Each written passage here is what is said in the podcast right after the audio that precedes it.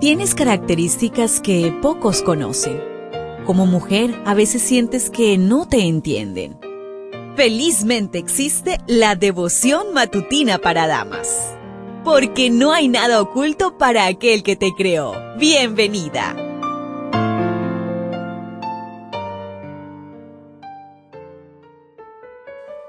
Día jueves 16 de febrero y damos gracias a nuestro Dios por la oportunidad de vida que nos regala.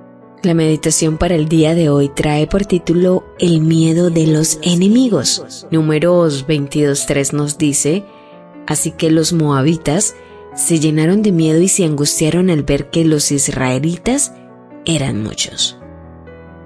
El pueblo de Israel avanzaba de victoria en victoria derrotando a todos los pueblos que iban encontrando a su paso. Las comunidades circunvecinas oyeron hablar sobre el éxito de este pueblo nómada y empezaron a llenarse de miedo. Cuando marchas con fe, por el éxito asegurado por Dios, aun quienes no te quieran, notarán y respetarán tus planes. Un dicho popular reza, todo el mundo se aparta para darle paso al que sabe a dónde va. Si sabes cuál es la misión que Dios tiene para ti, sigue adelante. Dios infundirá miedo en aquellos que intenten estorbar tus planes.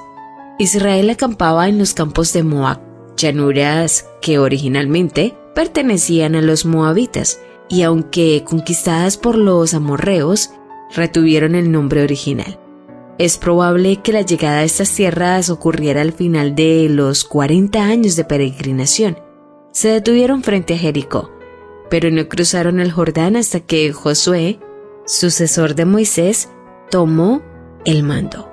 Su llegada a Moab no fue bienvenida, por el contrario, los habitantes se llenaron de miedo y tomaron varias decisiones equivocadas.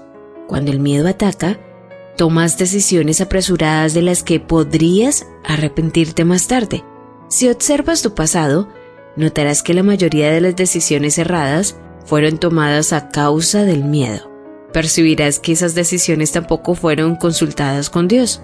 Moab había sido informado de que los israelitas habían vencido a los reyes amorreos de Seón y Og, los gobernantes cananeos más poderosos de ese tiempo, pero desconocían la orden de Dios dada a Israel de que no molestaran a los moabitas.